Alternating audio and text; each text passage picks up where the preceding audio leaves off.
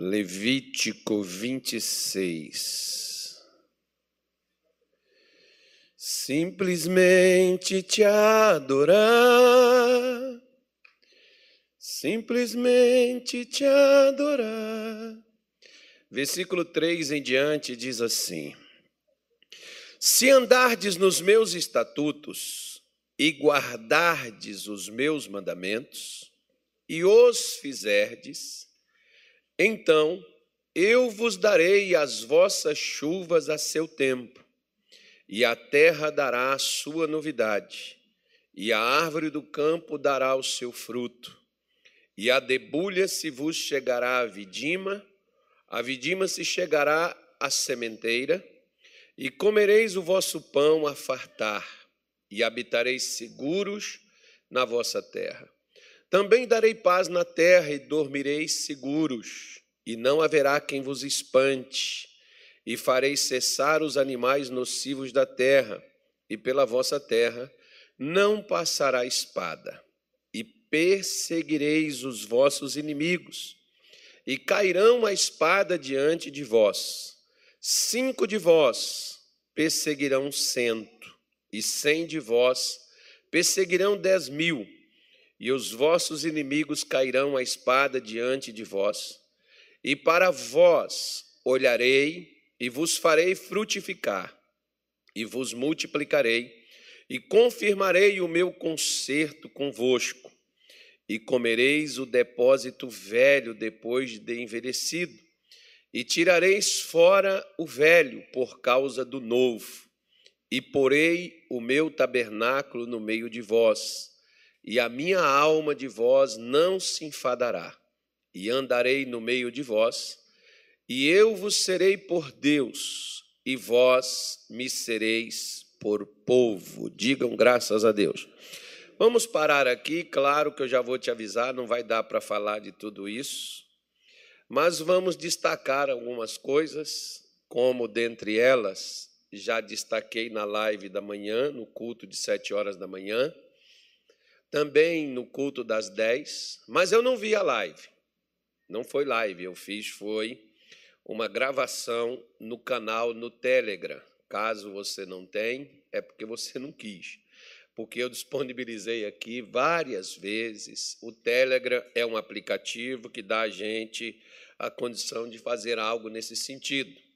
Então é só você ter um pouquinho. Mas eu não entendo tecnologia, nem eu. Eu também não entendo. Quem faz tudo isso para mim é meu filho. Muitas vezes é, eu entro tanto que quando eu chego nas redes sociais, é, esses dias, por exemplo, um irmão, um irmão, foi um irmão não, foi uma irmã, na, a, a, a, a obreira, eu nem estou vendo, hoje ela nem veio. Acho que ela, acho que ela hoje, ela hoje nem, nem, Deixa, não, não sei o que aconteceu com ela. Não, ela deve estar lá no banheiro para lá, deve estar cuidando lá da porta do banheiro, deve ser, né? A Vitória veio hoje, não? Pois é, então deve estar passando mal, está com alguma coisa para resolver na vida. Mas esses dias ela me falou: mandei um negócio para o senhor lá no Instagram, o senhor não deu resposta nenhuma. Falei, porque eu não ando olhando esses negócios. Deixa eu olhar o que, que você mandou. Fui lá olhar. Aí eh, eu aproveito, né? Tem uns camaradas assim, que nem o pastor Erevan, que ele gosta assim de um pão com queijo e carne. Aí eu fico pegando aqueles videozinhos que o pessoal faz e põe ali, escolhendo um só para mandar para o pastor Erevan, para o Mião. Né? E esses dias eu mandei para minha filha. Eu mandei uns cinco, eu mandei uns cinco para você, não foi? Mandei, mandando para minha filha, para ele e para o Mião. Aí a minha filha me mandou um recado no WhatsApp. Pai, é o senhor que está no Instagram mandando essas coisas? Sou eu mesmo. Por quê? Porque eu não sou de estar tá fazendo isso, senão ela acharia normal.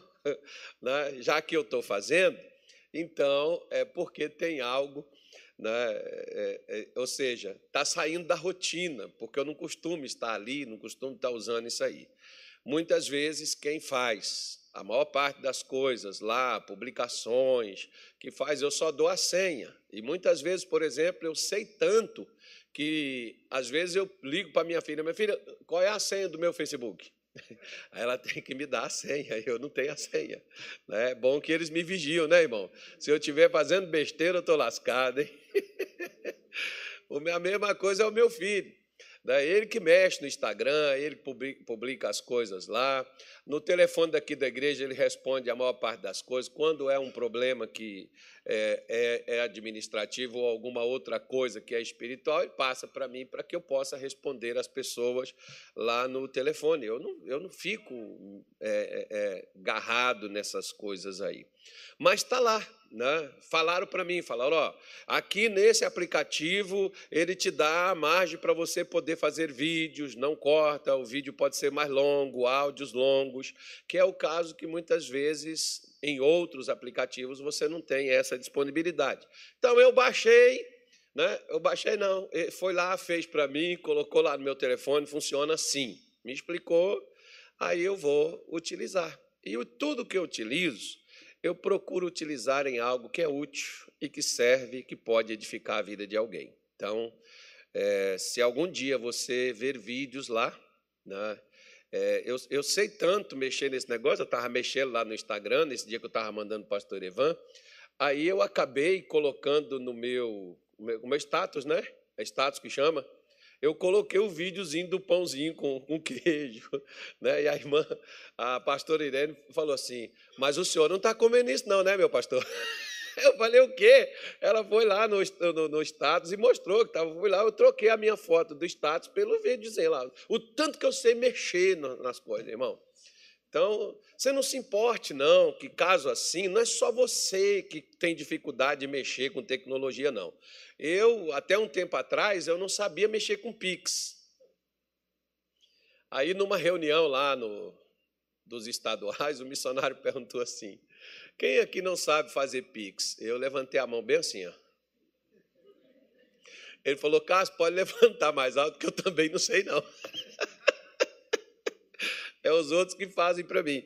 Eu falei, não, eu vou aprender a mexer com esse negócio. Aí chamei meu filho, falei, como é que é que faz isso? Ele falou, senhor vai ter que fazer isso. Fui lá na, no banco para resolver algumas coisas que tinha que resolver, para poder pegar e aprender. Agora, eu não gosto muito de, de, de fazer, não. Eu gosto mais é de receber o Pix. Aí fica melhor, é mais gostoso, é mais emocionante. Né? É muito legal receber. Quando você tem que fazer, é um Deus nos acorda, né, irmão? Mas a gente consegue se virar. Amém, gente? Então, vá lá no Telegram, mensagem das 10 está lá. Eu, eu expliquei algumas coisas é, até no, no, na live das 7 horas. Depois eu fiz a parte do áudio na, na parte das 10 horas e vamos um pouquinho mais nesse aqui das 18 horas, nessa live aqui, que vai ficar aí pendurado lá no YouTube, no canal no YouTube e também na nossa página no Facebook para você poder assistir quando você quiser, compartilhar com quem você quiser, mandar para quem você quiser, é, enfim. Só não utilize para você vender, porque aí seria covardia, né? A gente de graça está dando para você, embora isso tenha um custo para a gente poder fazer né? porque você vê aqui ó, pessoas que filmam, essas câmeras que a gente teve que comprar isso para poder utilizar. Né? Então, a gente gasta com isso. A gente tem dinheiro que a gente investe nisso daí, mas a gente põe lá de graça para todo mundo. Para que Deus abençoe sua vida e você faça uso disso caso lhe interessar. Amém, gente? Então diz assim o versículo 3, que é a chave de todos estes outros que vêm posteriormente está onde nós começamos. Se você disser qual é o pilar dessa mensagem, o versículo 3. Né? Então, nesse versículo diz assim: Se andardes nos meus estatutos. Se. Não é só a gente saber. Tem muita gente que sabe o que deve fazer, mas não faz o que ficou sabendo. Estatutos é regras. Na sua casa tem regras? No seu trabalho deve ter, né? Tem empresas, por exemplo, que a pessoa não pode utilizar o celular lá no momento do trabalho. Né? Eu, eu tenho pessoas, por exemplo, que diz isso para mim: olha, pastor, de tal hora, tal hora eu estou trabalhando, eu não posso atender meu telefone, o telefone próprio da pessoa, porque ela só pode utilizar o telefone da empresa. O que, que é isso? É uma regra. Né? Tem determinados locais que você não pode entrar lá com determinados tipos de vestes. Por exemplo, sem camisa, de bermuda. Você não consegue entrar num fórum, por exemplo, né? você não consegue acessar. Não sei se já mudou isso, mas o que é isso? Isso é regra. Está proibido sua entrada? Não, mas tem uma regra para poder fazer aquilo. A porta está aberta? Tá, mas tem regra para poder entrar. Não significa que a porta está aberta que a pessoa pode ir lá e fazer isso. Como da mesma forma, não significa que eu sou de Deus e eu posso fazer o que eu quiser. Existe as regras. Assim como, por exemplo, alguém aqui entende alguma coisa de futebol? Porque agora vai chegar a Copa do Mundo, né? Então, antigamente a gente ficou aí, esse último ano, principalmente, nós ficamos sendo cientista político.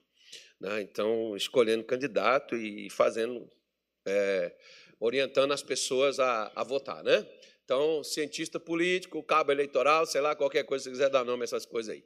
Agora acabou a política, agora vem o quê? A Copa do Mundo. Poxa, mas você viu lá, o Tite levou uns caras, irmão. Poxa, não vai ganhar nada com isso aí. Não é assim que fala a maior parte dos entendidos de futebol? Né? Eu fiquei indignado que ele levou lá um parceiro dele lá, um coroinha, e não quis levar o Carloto. Eu, eu acho que, poxa, o Tite foi desmerecedor com o Carloto. Né? A mesma posição, né? O Carloto, isso, lateral também. O Carloto está lá na Bíblia. Está na Bíblia, o Carloto? Está na câmera. Isso. Esse jovem aí, ó, isso, isso joga uma bola, irmão.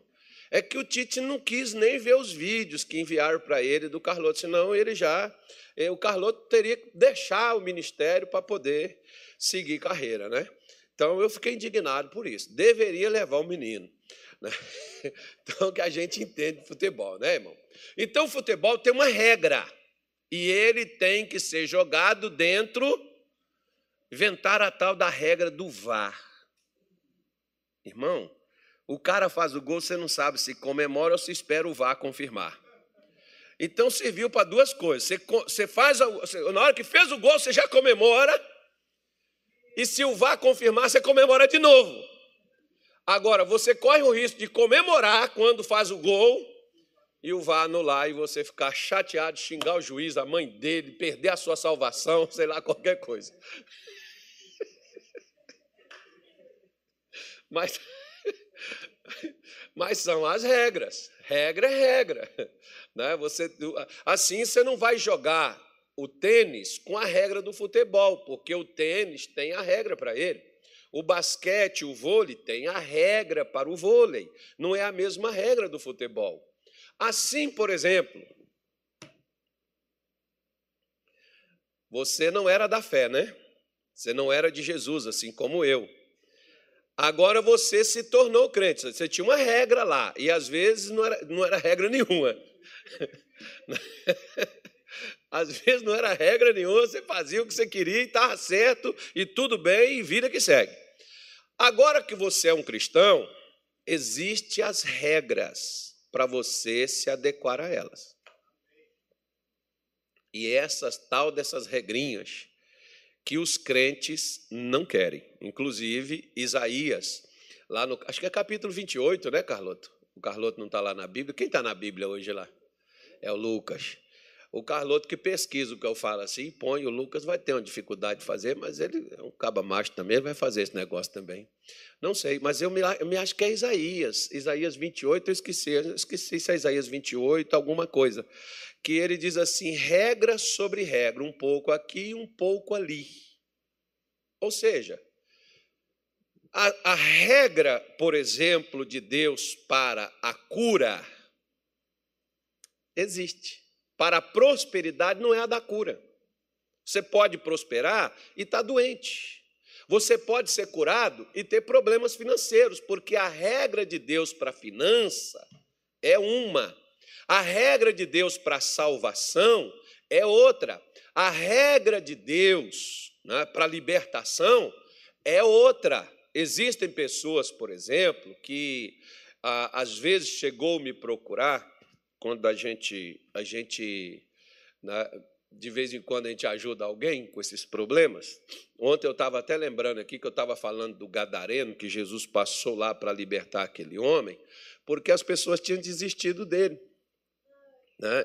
As pessoas tinham prendido ele com correntes, com cadeias, e ele quebrava o espírito, quando manifestava nele lá, apanhava ele, é, quebrava aquelas correntes, aquelas cadeias, e o pessoal desistiu de prender aquele homem. Não prendia ele mais. E aí o que, que aconteceu? Jesus passou lá para libertá-lo daquilo que de fato prendia, que era aquela possessão maligna que o controlava e o dominava.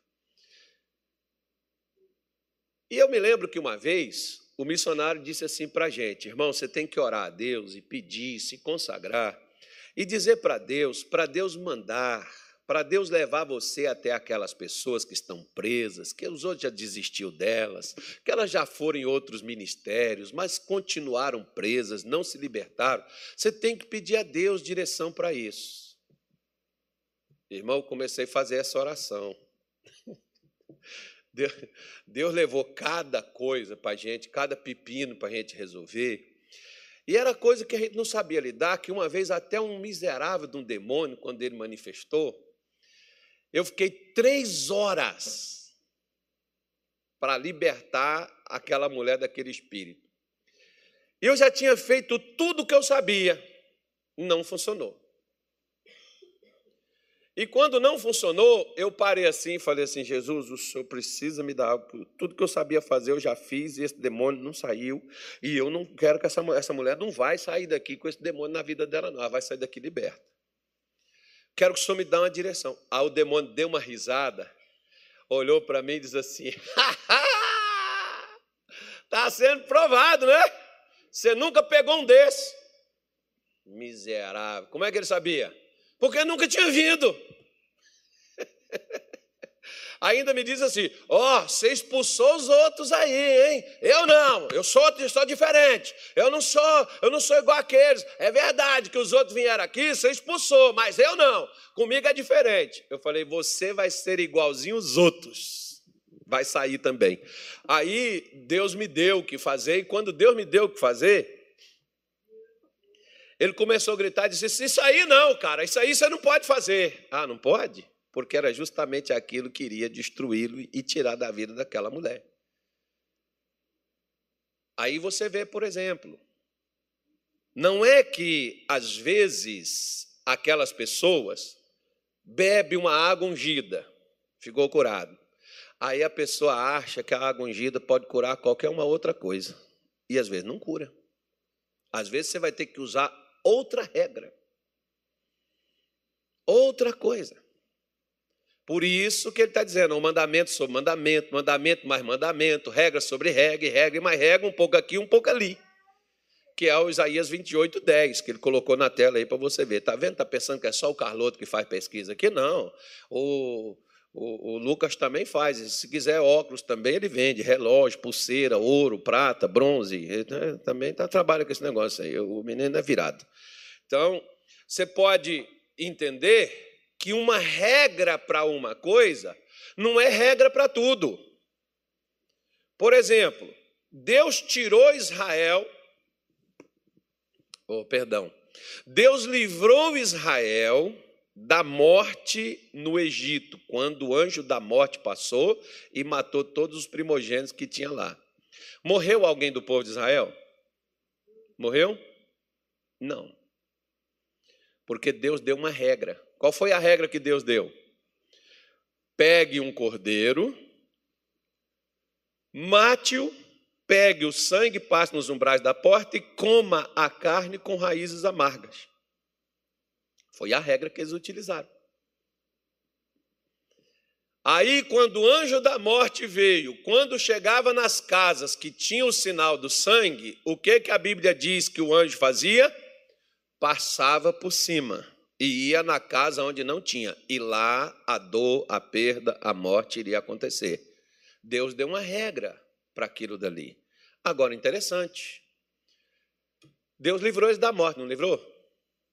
Sim ou não, gente? Mas eles não continuaram presos no Egito? Porque não é a mesma regra que te liberta, não é a mesma regra que te salva, não é a mesma que te liberta. Tem gente que acha, não, mas eu já aceitei Jesus, já recebi Jesus. Mas às vezes você não está liberto, tem algo que está te prendendo. Por que, que eu preciso das regras estabelecidas por Deus? Porque as regras estabelecidas por Deus é o que vai me dar a sustentação, a saída, a solução para aquilo que eu estou passando. A condição é aquela, não tem outra. Só que nós fizemos de oração ou de outras coisas, de utilidades, né, apetrechos e outras coisas que nós fazemos do Evangelho, como né, as pessoas fazem o cavalo, faz, faz, faz o azeite do cavalo de batalha. Não, pega um azeite. Muitas vezes Deus não quer que você use azeite. Não vai adiantar, você joga azeite, bebe água, come farinha, põe pano ungido, põe tudo quanto é tipo de coisa ungida e não funciona. Por quê? Porque a regra não é aquela para solucionar o problema.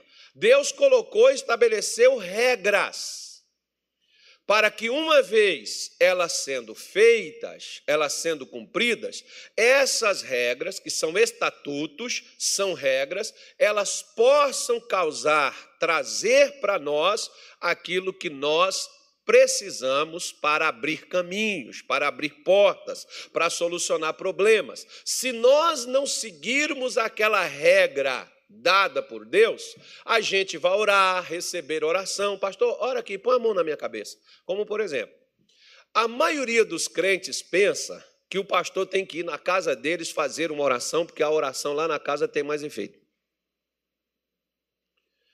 Por que, que eu vou? Eu vou por causa da fé da pessoa, não por causa da minha.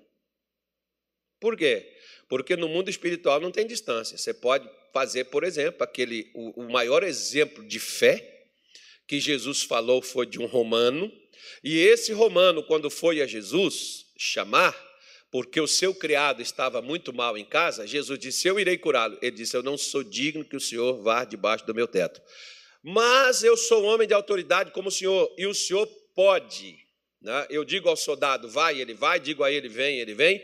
E o Senhor, basta o Senhor enviar uma palavra, e meu servo ficará curado. Jesus disse: Nem Israel eu vi tamanha fé. Ele não precisou ir lá, não. Mas na casa de Jairo, ele foi. Por que, que ele foi na casa de Jairo, que era um religioso, que era da sinagoga, e ele não foi na casa de um romano? Que ele não podia ir? Ele podia e ele estava indo.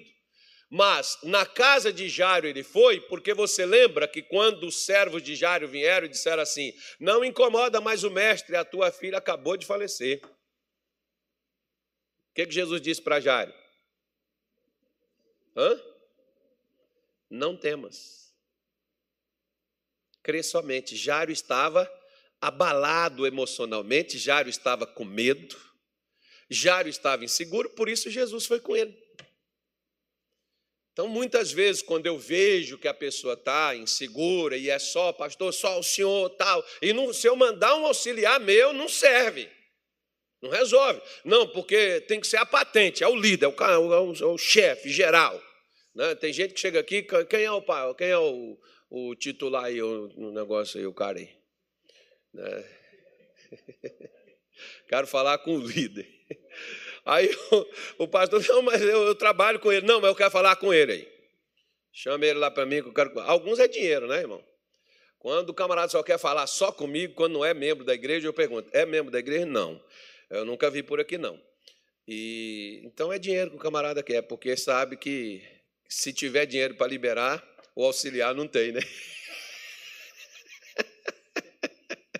O auxiliar não tem a condição de liberar isso daí. Não é que ele não tem dinheiro, não, Anilton. O auxiliar tem dinheiro. Pode ver com o pastor Roberto para você ver. Veja com ele, mas ele tem, mas é da mulher dele. Aí. Brincadeira. Vocês também, vocês, vocês, pelo amor de Deus, eu quero morrer amigo de vocês, viu? Aí, Aí o que, que acontece? Ele diz: se andar nos estatutos e guardar os meus mandamentos e os fizerdes, aí vem a sequência. Deus diz que vai dar chuva na terra, Deus diz que a terra vai produzir, Deus diz que vai haver a debulha até a vidima, significa quando acabar a colheita dos grãos, vem a colheita das uvas, quando acabar a colheita das uvas, já tem a plantação do grão, ou seja, plantando e colhendo parece o agro do Mato Grosso. Ninguém nem observou o que eu acabei de falar. Mas é assim, ou seja, não vai, a sua vida não vai ficar parada, aquela estiagem, não vai ficar aquela dificuldade, aquela coisa amarrada, porque ele diz assim: comereis o vosso pão a fartar, não é a infartar. Você não vai comer assim, medindo a comida, essa comida aqui tem que dar tal dia. Não, você vai ter fartura. Por um acaso, alguém aqui já foi no supermercado alguma vez na sua vida com a calculadora na mão? Hã? Porque você não tinha dinheiro para comprar o que você precisava comprar, você tinha que comprar o que desse o dinheiro. Lembra, eu não sei que ano que foi, mas naquela época do José Sarney, presidente, a inflação chegou a quantos por cento, irmão? Você chegava no mercado de manhã para comprar uma coisa, de tarde você ia, você já não comprava mais. O pessoal já andava com a marquinha, cheque, cheque, cheque, cheque, cheque, cheque, até criar os fiscais do Sarney, que não era para os caras aumentar o preço. Ai, Deus, nós já passamos cada um, e tem gente que tem medo, né, irmão? Deus está com a gente, amém, gente? Fala com seu vizinho assim, irmão, tranquilize seu coração. Deus está no controle. Já tivemos pior, irmão. Aí ele diz no versículo 6: Darei paz na terra e dormirei seguros. Você já viu, por exemplo, que tem pessoas que nem para dormir ela tem sossego, que quando ela dorme, os sonhos dela são pesadelos terríveis. Você já viu, por exemplo, claro que não é o seu caso, mas tem pessoas, por exemplo, que quando elas dormem, elas levantam mais cansadas do que quando elas deitaram, porque elas dormiram, mas não descansaram. Aí você diz, mas você não dormiu? Aí ela chega lá no serviço, bocejando, chega assim, oh meu Deus. Aí você pergunta, não dormiu essa noite não? Dormi, mas estou cansado. Por quê? Porque tem uns bichinhos que, principalmente na hora do descanso, do sono, eles entram, traz pesadelos, sonhos ruins que você acorda parecendo uma coisa tão real que seu coração está assim, ó, pup, pup, pup, disparado. Alguém aqui já aconteceu isso com você? Com quem já aconteceu? Levanta a mão, por favor. Tá vendo aí? Está aqui na Bíblia aqui, ó. Quantos anos Moisés falou isso com o povo de Israel e as pessoas tem fora os outros que deita para dormir, mas o sono não vem. Aí o camarada toma um remedinho. Mas mesmo assim o sono não sumiu, desapareceu. Não, né? outro dia um irmão, por exemplo, agora eu acabei ali de acabei ali de, de, de, de fazer o meu jantar, eu tomei um cafezinho. Pastor, se eu tomar café uma hora dessa, eu não durmo. Irmão, só eu terminar o culto que eu for para casa, eu deito, eu durmo igual um anjo. Só acordo amanhã cedo. Que anjo, acho que anjo nem dorme, né? não tem necessidade de sono. Mas durmo com uma beleza. Se eu sentar, eu durmo. Eu só não durmo quando eu não quero.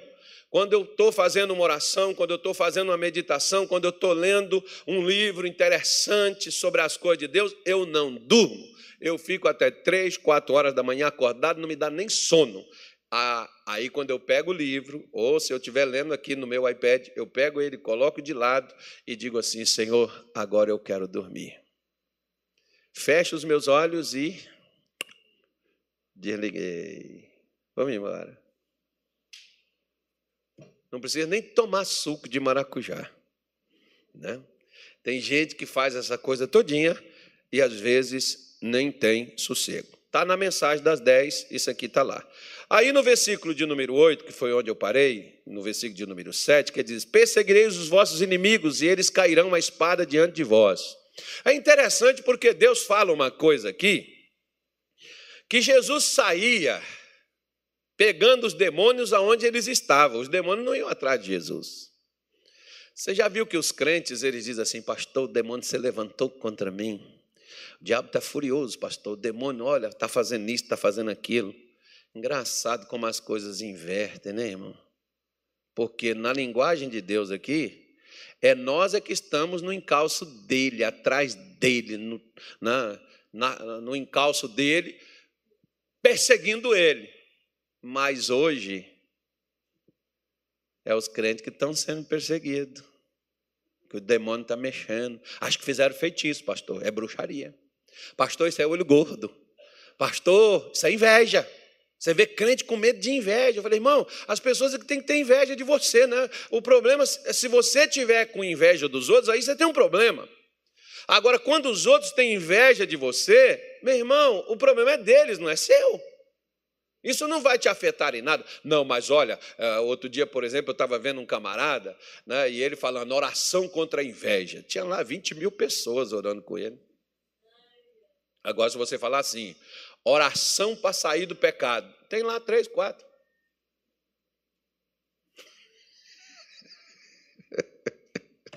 Deixa para lá, não estava aqui quem falou. Mas vida que segue. Vamos embora. Vamos, vamos que o, o Brasil é lindo, Jesus é maravilhoso e a vida é bela. O vento levou. Aí no versículo 8 diz assim: Cinco de vós perseguirão cento, e cem de vós perseguirão dez mil, e os vossos inimigos cairão a espada diante de vós. Diga graças a Deus. Veja que interessante que a gente tem aquela, aquela questão do mimimi. Até quando, fala para o seu vizinho assim, até quando você vai ficar de mimimi?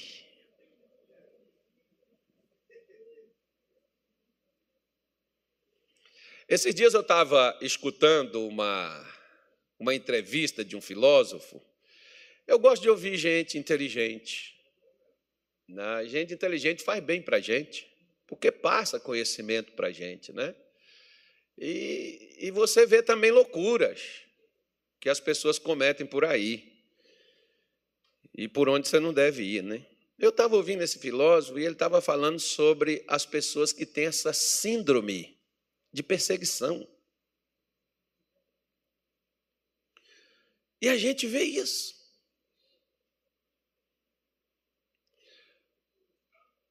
Isso já existia. Só que no caso perseguido, né? não somos nós. Nós vamos perseguir. Nós vamos ser uma barreira, nós seremos uma resistência para poder destruir aquilo que vem contra nós. Mas você vê na maioria essa síndrome nos cristãos. Ai, pastor, é tanta luta, e sou eu sozinho, e ninguém me ajuda, e ninguém me dá a força, e ninguém me dá a mão. Irmão, e né, assim, às vezes, por exemplo, no caso de igreja, nós falamos assim: eu não tenho televisão, não tenho rádio, mas você tem lá duas, três pessoas. É suficiente para começar a fazer uma revolta e começar a fazer um trabalho e uma coisa para poder aumentar aquilo. Por quê? Aqui entra um problema. Qual deles? Cinco de vós. Às vezes o problema é você achar cinco pessoas que se engaje e que se posicione e que se ajunte e que se levante para poder mudar a história. O problema é você achar 100 pessoas que estejam dispostas a enfrentar 10 mil. Ah, mas nós vamos ser vai passar o trator por cima da gente, vai acabar conosco. Nós não temos chance, pastor. Nós não, não é, nem adianta, nós não vamos conseguir. Olha a síndrome da derrota, da pequenez. Olha a síndrome do fracasso. Olha como nós somos como aquele povo de Israel que foi entrar na terra de Canaã e não entraram porque viram os moradores da terra como gigantes e eles como gafanhotos. Ah, mas nós somos menos. Mas olha para cá. Deus não precisa de muito, não. Deus precisa só de poucas pessoas que estejam dispostas a enfrentar. O problema é que, às vezes, a maior parte não tem coragem de enfrentar a maioria. Você lembra que quando. Como é que é o nome do camarada lá, o gigante lá, o Golias? Lembra que quando Golias ficou 40 dias debochando de Israel, afrontando Israel, e nenhum soldado, nem o general, nem o capitão, nem o pracinha, nem o recruta, ninguém quis ir contra o Golias. Porque ele era campeão, ele era grande, sobressaía a maioria do tamanho dos homens normais que havia. Né? Se Saul, que era o homem mais alto de Israel, que a Bíblia diz que o mais alto dava no ombro de Saul. Saul não teve coragem de enfrentar o Golias. Saul era rei, ungido pelo profeta Samuel, a unção de Deus estava nele. Mas era um baita do medroso, que não teve coragem de ir. Aí chega um pequenininho, chega um camarada que tem coragem de ir contra aquele que era maior. Por que, que Deus deu vitória? Eu não sei porquê, irmão, mas Deus gosta de ficar do lado da minoria. Mas não é que Deus gosta de ficar do lado da minoria, não, filho. É porque a minoria encorajada, valente, a minoria com sangue nos olhos, a, me, a minoria que está disposta a vencer o que quer vencer, não recua diante da maioria. É por isso que Deus ajuda. Então, tira essa síndrome da sua vida. Ah, porque nós somos menos. Não tem problema. Quando Gideão chamou as pessoas, Deus diz assim para ele: ó, vai lá, chama a galera para poder lutar aí contra esse povo aí.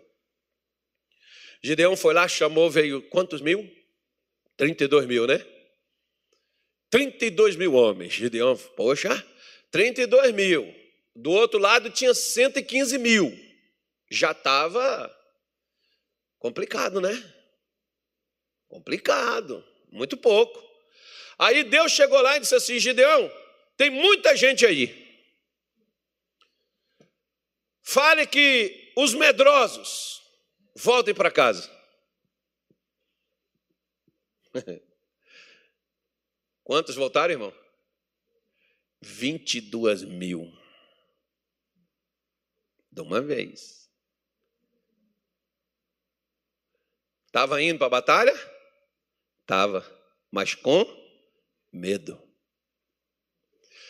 Se você não tem coragem de enfrentar o problema que veio contra você, não adianta você enfrentar ele para ver o que, que vai dar. Você já está fracassado. Porque o seu medo já derrotou você. O seu medo já te venceu. Você pode ir lá lutar, como muitos crentes, eles, eles lutam contra algo, mas eles já lutam para ver no que vai dar. Crente sabe que não tem plano B, só tem o plano A, é vencer e vencer, retroceder jamais. É até o nome de um filme que vai até te ajudar a pensar nisso. Né? Você tem que, você não tem outra coisa não. Você se posicionou para o combate, você se levantou para a batalha, só tem um resultado agora, e o resultado é vitória, é tratorar o inimigo, é passar por cima dele. Ou ele sai da frente ou você passa por cima. Quando nós andamos com Deus, nós sabemos que não tem outra alternativa. A alternativa é essa. Não tem problema a quantidade, você ser inferior. Não tem problema. Deus foi e disse: Gideão, ainda tem muita gente. Aí leva eles nas águas. O que repara, o que beber, levando a água na boca, e o que vai colocar a boca direto na água. Irmão, por último, só sobrou quantas pessoas para Gideão? E Deus diz: com esses aí você vai livrar Israel. Por quê? Porque foram aqueles caras que partiram para dentro dos 115 mil homens que vieram contra Israel, mataram e alguns fugiram. E sabe o que, que eles fizeram? Foram atrás, até pegar todos eles e dar o fim. Por quê? Porque na batalha, meu amigo, ou você vence, ou você perde. Tem gente que às vezes eles dão essa desculpa de nem enfrentar, porque, ai, pastor, eu não tenho condições. Você não tem condições, por exemplo, de fazer uma casa bem bonita? Não, mas um barraco eu tenho. Pelo amor de Deus, não faz um barraco, faz uma casa bem bonita. Não, mas eu não, eu não tenho dinheiro para isso. Mas faz o projeto, pelo menos faz a imaginação, tira uma foto de uma casa e diga: essa aqui vai ser a minha casa. Ah, mas não tenho condição. Ah, então não faça nada não. Fica quieto, mora no barraco lá, que onde quando chove entra água, parece que você está mais, você tá mais na chuva que lá dentro. Fica lá morando aquele troço lá. Aí fica botando coisa debaixo da água assim, sabe por quê? Porque quando a gente se conforma, tudo que acontecer conosco é porque o governo não dá nem a casa para a gente morar. É porque a igreja deveria ajudar os pobres necessitados. É porque você é culpado da minha derrota. Eu sou turista, é porque você não me ajuda. Uhum. Você não luta e eu sou o culpado do seu fracasso. Diga para o seu vizinho, conta outra história, irmão. Tem gente que quer pôr no seu colo, que quer pôr na sua conta os fracassos deles. Fica com eles. Não põe no meu, que no meu não fica. No meu não. Para trás de mim, Satanás. Aqui não. Por quê?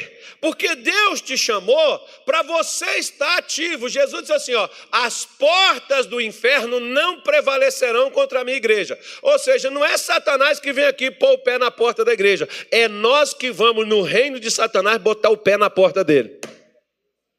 Você não vê, olha irmão, você não vê Jesus nem dentro do templo. Lá no templo Jesus ia quando ele pregava, quando ele ia lá adorar, quando ele ia fazer alguma coisa, como bom judeu que ele era. Não esqueça que Jesus era judeu.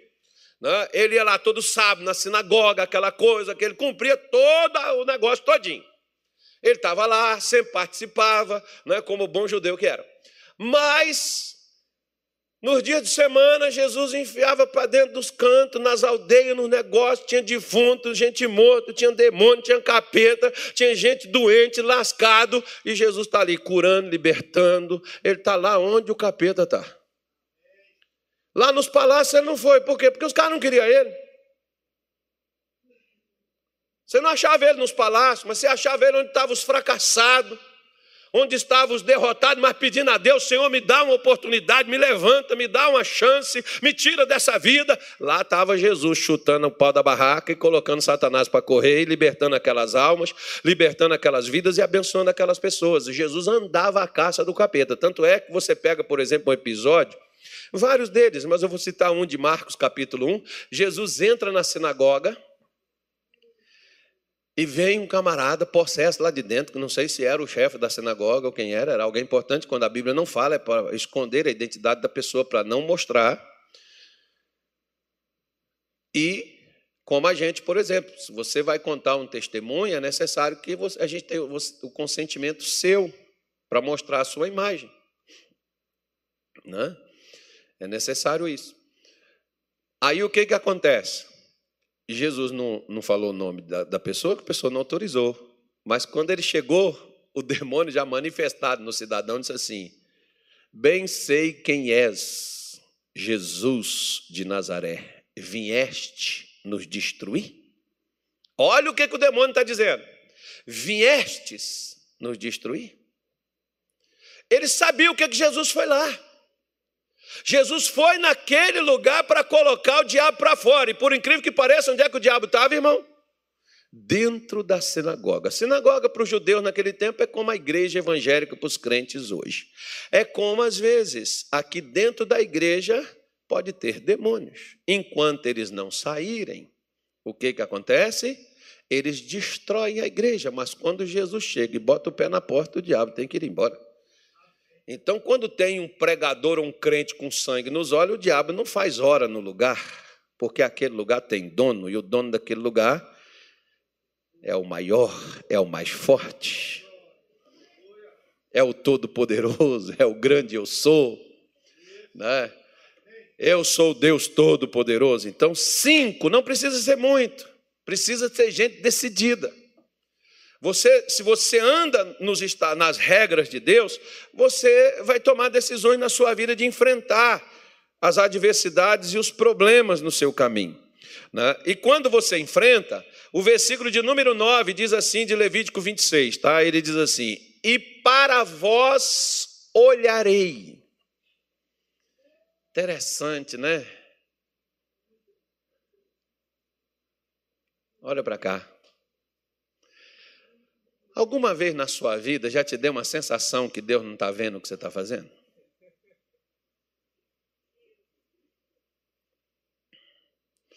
Porque talvez também você não está fazendo nada. Você só está apanhando calado. Nem chorar você chora. Né? Nem, nem se revoltar você se revolta. Você já aceitou até a derrota. Deus não olha, irmão, para quem vive acanhado.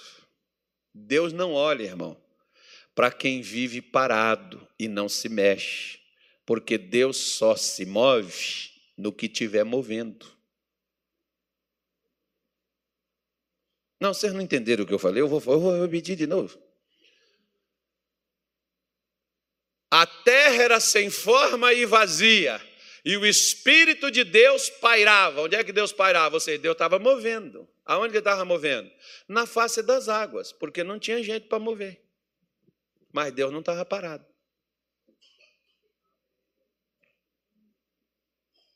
Quer ver? O povo de Israel,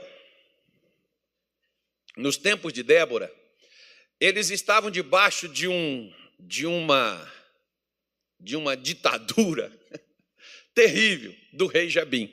20 anos eles foram oprimidos violentamente. Aí o que que aconteceu? O Jabim, é, ou perdão, a Débora chamou o exército de Israel, chamou o Baraque para levantar um exército para lutar contra o Jabim. O Baraque chamou 10 mil homens, de três tribos ele conseguiu levantar. E onde é que estavam as outras nove tribos? Nem mandou ninguém para lutar. Você vê que tem gente que na hora de desfrutar da vitória todo mundo quer, né? Mas na hora de lutar para vencer, não é todo mundo que quer, não, irmão. Mas quando vence, a pessoa quer, na, na, quer navegar na onda e dizer, Deus, não, Deus, deixa isso para lá. Aí, aí, o que, que acontece? O camarada, né, vai lá, eles começam umas batalhas, umas lutas lá com essa galera, e tem uma dificuldade. E eles pedem uma cidade chamada Meroz para ajudá-los. E esse pessoal entrou por aqui, saiu por aqui, não foram ajudar Israel, não. Você sabe quem que ajudou Israel? Que eu estou te contando está no capítulo 5 do livro de Juízes. Depois você lê na sua casa. Você sabe quem ajudou Israel? Deus. Através de quê? Rios, chuva, pedras, vento. Deus fez na natureza trabalhar para fazer Israel vencer os seus opositores. Por que, que Deus fez isso? Porque Israel se levantou contra a tirania, se posicionou contra os inimigos, embora eles eram poucos, mas eles estavam lutando para poder vencer aquilo dali. Sabe quando é que Deus move para socorrer, para ajudar você? Quando você faz igual Davi, quando você se adianta, está todo mundo com medo, você se adianta e diz: Eu vou lutar. Quando você vai, Deus não deixa vocês sozinhos, Ele vai com você para a sua luta e te dá a vitória. Por quê? Porque você está se mexendo. Ele não olha para a gente acomodada, irmão, que desperta. Deus é o seu mover. Você pega, por exemplo, ó, é, o Salmo 80 e quanto, pastor Gilmar?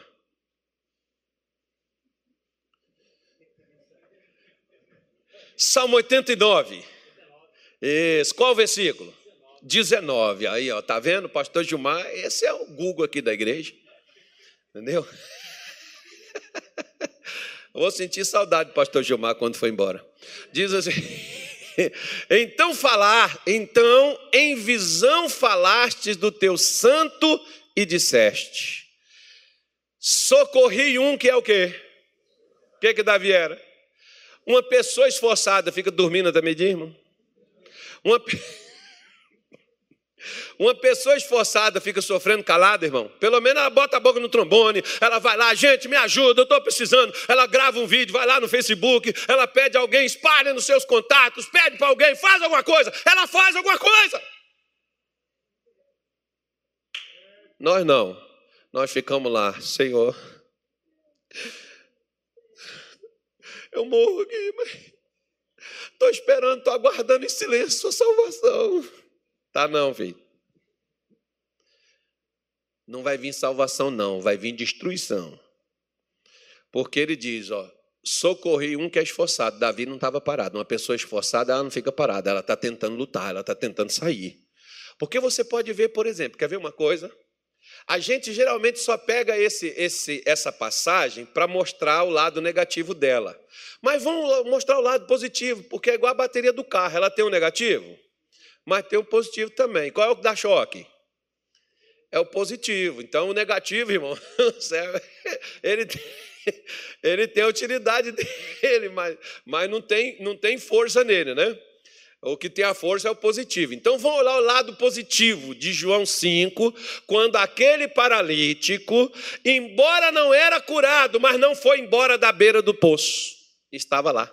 Já, passou, já pensou você ficar 38 anos à espera de um milagre que não vem, mas você não desistir dele? Você não ter ajuda de ninguém, você não ter como ir, mas você não desistir. Por que, que Jesus, sabendo que ele estava lá, foi lá com ele? Por quê? Ele podia ter ido embora, ele podia ter desistido. Mas ele não desistiu. Ficou 38 anos no mesmo lugar, sem sair de lá. Vai dizer que ele não acreditava na cura?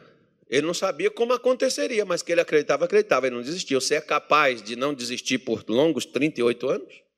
Só está doido, pastor, não vou esperar isso nem aqui, nem nunca. É por isso que a gente não vence. É por isso que a gente não muda. Quer ver uma outra coisa? Lembra de Namã? Namã saiu da Síria, acho que é dois mil quilômetros, parece, no lombo de um cavalo e foi para Israel. E quando ele chega lá na casa do profeta, Namã tinha na cabeça dele que o profeta viria, colocaria a mão na cabeça dele, passaria a força de Deus, ele seria curado. Que todo crente quer ser curado assim, alguém fazendo algo para ele. Né? A gente, a, gente, a gente acha que a gente é incompetente, a gente acha que bom mesmo, que tem fogo mesmo, que Deus atende, que Deus ouve, é o pastor. Né? Se o pastor pôs a mão na cabeça, o pastor fez oração, o pastor deu a benção, está abençoado. Aí Namã chega lá e o, o, o, Eliseu nem vai falar com ele, pegou lá o, o auxiliar dele e disse assim: vai lá e diz para ele mergulhar sete vezes no Jordão. Mas rapaz, lá na Síria tem rio melhor do que esse aqui? Eu estou achando que o cara vem aqui pôr a mão na minha cabeça e invocar seu Deus e eu ficaria livre desse troço. O cara está me mandando mergulhar num rio de águas sujas, barrentas. Quando lá tem água, muito melhor se a questão fosse água. Não, a questão não era água, irmão. A questão é você mexer para sair debaixo do jugo de Satanás. Você está mexendo? Quando você começa a mexer, Deus começa a trabalhar. Quando você começa a reagir, Deus começa a mover, porque Ele outra vez, como Ele está dizendo, eu olharei para vós né? e para vós olharei, olharei e vos farei frutificar e multiplicar. e confirmarei o meu conserto convosco. Porque Deus quer que a gente viva o que na aliança ele prometeu fazer. Ele não quer só que você seja crente, ele quer confirmar o que ele tem falado para você, ele quer te curar se você está doente, ele quer te libertar se você está preso, ele quer te prosperar se você está com dificuldades financeiras, ele quer fazer com que a sua vida seja abundante, que você tenha alegria, que você tenha paz, que você durma bem, que você descanse, que você prospere, que você tenha fartura. Deus quer que você possua a vida. Só que nós, o que, que a gente faz? A gente reclama, ai Senhor, porque nada dá certo para mim. Não, irmão, se mexa. Olha o que, que Deus falou com Israel, quer ver? Olha, é a última coisa, tá? Eu sei que vocês estão querendo ir embora, eu já vou parar. É, Isaías 54, que Deus me fez lembrar disso aqui agora. Aqui. Isaías 54, eu acho que é, sei, deixa eu dar uma conferência. Não, não é 54 não. É 50 e alguma coisa. Qual é o 50, pastor?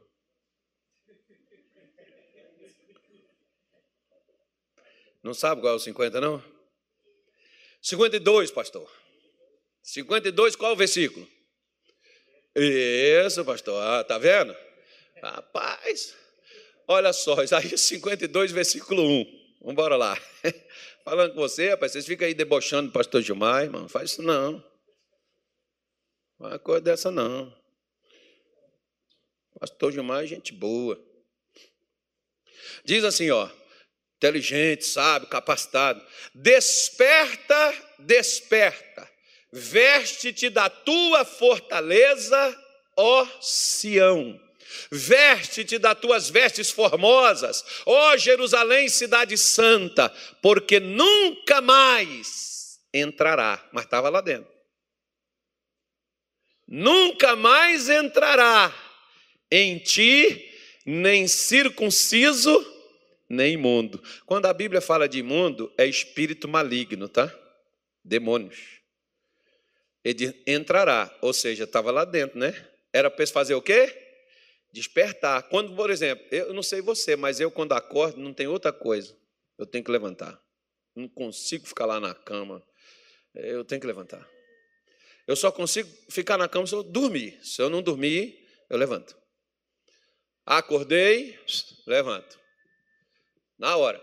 Né? Então Deus está dizendo assim: ó, acorda, desperta, ou se mexe, veste da tua fortaleza, veste de tuas vestes formosas, porque não vai entrar mais. Aí ele diz no versículo 2, olha o que, que ele diz, fica melhor ainda, ó, sacode o pó, levanta-te, assenta-te, ó Jerusalém, solta-te das ataduras de teu pescoço, ó cativa filha de Sião. O que, que Isaías está falando com ele? Se mexa, meu irmão. Você quer ser livre? Tem pessoas que, por exemplo, na hora que. Isso aqui é sexta-feira, tá? Quando a gente fala assim, meu irmão, manda esse mal embora. A pessoa não ora. Eu já vi pessoas, por exemplo, dizer assim, pastor, quando o senhor falou assim, manda esse mal embora, que eu falei, a dor está na minha coluna, aí me deu uma coisa ruim, ou seja, o demônio manifestou na pessoa. Por que, que ele manifestou? Porque a pessoa está mandando ele sair. Isso são as orações de sexta-feira, tá? É, hoje a gente não faz essas orações, não. Quando a gente diz para a pessoa, irmão, manda esse mal, põe a sua mão onde está esse problema, manda esse mal sair. A pessoa não faz. Deus está dizendo, ó, as ataduras são as correntes, as cadeias, as prisões que está sobre a sua vida. Essa tristeza que te consome, essa solidão que parece que você vai morrer sufocado, essa angústia que parece que você está na vida sem Deus, sem nada, sem ninguém, essa miséria, essa dificuldade, você é uma pessoa inteligente, capacitada, você tem, você tem condições, mas as coisas não acontecem para você. Por quê? Porque tem algo que está te prendendo. Mas ao invés de lutar, você só sabe reclamar e choromingar e culpar os outros do seu infortúnio. Assuma a sua responsabilidade. Use a sua fé. Deus vai olhar para você. O que faz Deus olhar para nós não é a gente se sentir miseráveis, pequenininhos, fraquinhos. Não, é você se encorajar, é você se levantar. Deus vai ser comigo. Eu vou dar a volta da vitória, eu vou dar a volta por cima. Deus vai estender as mãos. Deus vai mover quando eu me mover. Deus vai agir quando eu me levantar. Deus vai interferir Deus vai bradar do céu, Deus vai mandar anjo, seja lá o que tiver, o Deus virá o meu socorro, mas Ele não vai me desamparar. Se você mexer, Deus mexe. É para essas pessoas que Deus olha. Abraão, quando se mexeu, pegou Isaac, foi lá, levou lá na montanha e oferecer a Deus, e Deus disse: Chega, não toca no rapaz. Agora eu sei que tu me ama. Abraão se mexeu. Quando você se mexe, Deus também se mexe.